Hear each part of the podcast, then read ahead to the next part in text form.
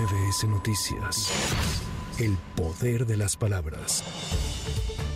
El INE instaló los 32 consejos locales, los cuales tienen a su cargo la preparación, desarrollo y vigilancia del proceso electoral. En este marco, la consejera del Consejo Local de la Ciudad de México, Luz María Cruz Parcero, afirmó que el actual proceso electoral inició de forma anticipada y enmarcado por actos anticipados de precampaña y campaña.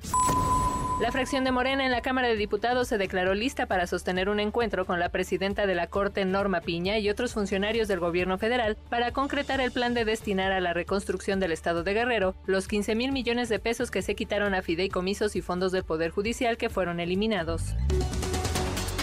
Autoridades de protección civil de Huehuetán, Chiapas, encabezaron un operativo para apoyar la caravana de migrantes que partió la madrugada de ayer desde el ejido Álvaro Obregón. Este grupo de personas caminó por espacio de unas dos horas y fueron custodiados por efectivos de la Guardia Nacional y esta corporación de emergencia instaló un módulo de atención sobre la carretera costera a la altura del desvío de estación de Huehuetán. El próximo viernes 3 de noviembre se suspenderán las clases en planteles públicos de educación básica en la capital del país, adicional al 2 de noviembre. La Secretaría de Educación Pública informó en un comunicado que la decisión se tomó con base en diversas solicitudes realizadas a la Autoridad Educativa Federal en la Ciudad de México por parte de las secciones 9, 10 y 11 del Sindicato Nacional de Trabajadores de la Educación. Para MBS Noticias, Erika Flores. MBS Noticias. El poder de las palabras.